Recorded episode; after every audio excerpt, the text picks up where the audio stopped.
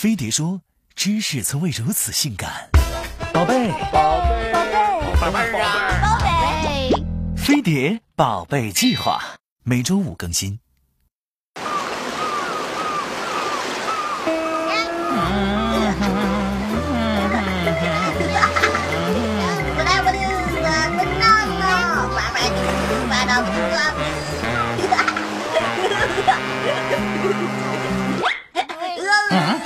你们不能看这个。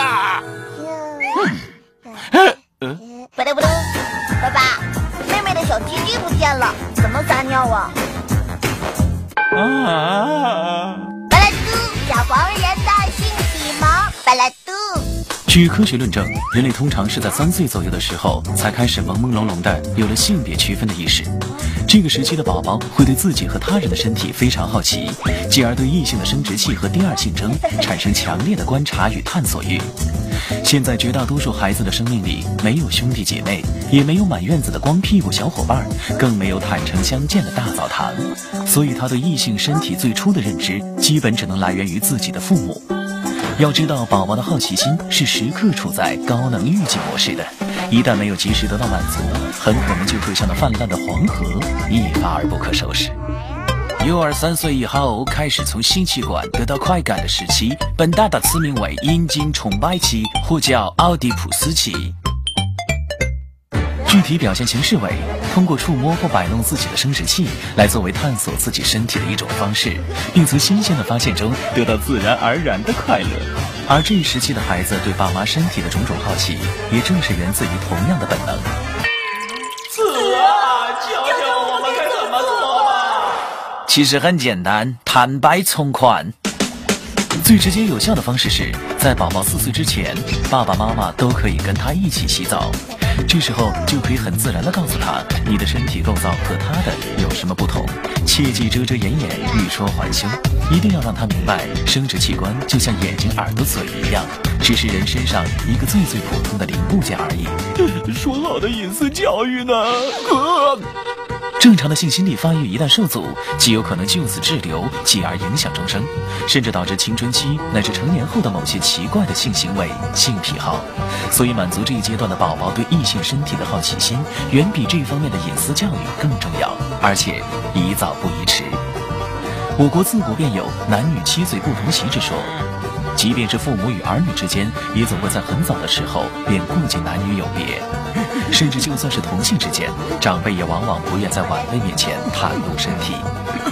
而事实上，爸妈才应该是孩子性启蒙最好的老师。请记住，只有你坦然，孩子才不会迷茫，更不会阴暗。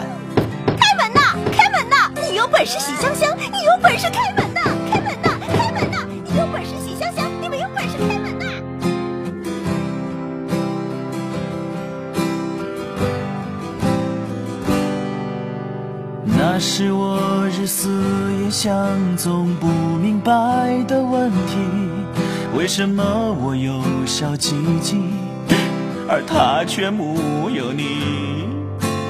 妈妈说我长大了不能再摸它秘密，其实我只是很好奇，真想要不可及。爸妈总是绝口不提，还老是躲来躲去。越是这样，我越好奇，只好去探索自己。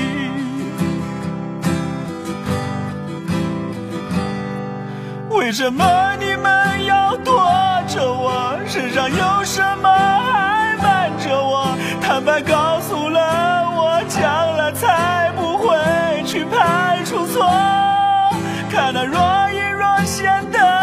星空，拨开云雾的时刻最美。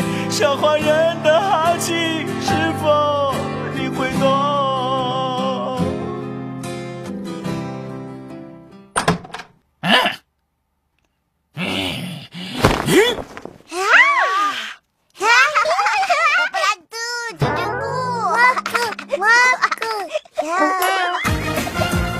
扫二维码关注我们的官方微信，发送“小黄人”参与互动，有机会获得我们送出的小黄人大眼萌电影票哦。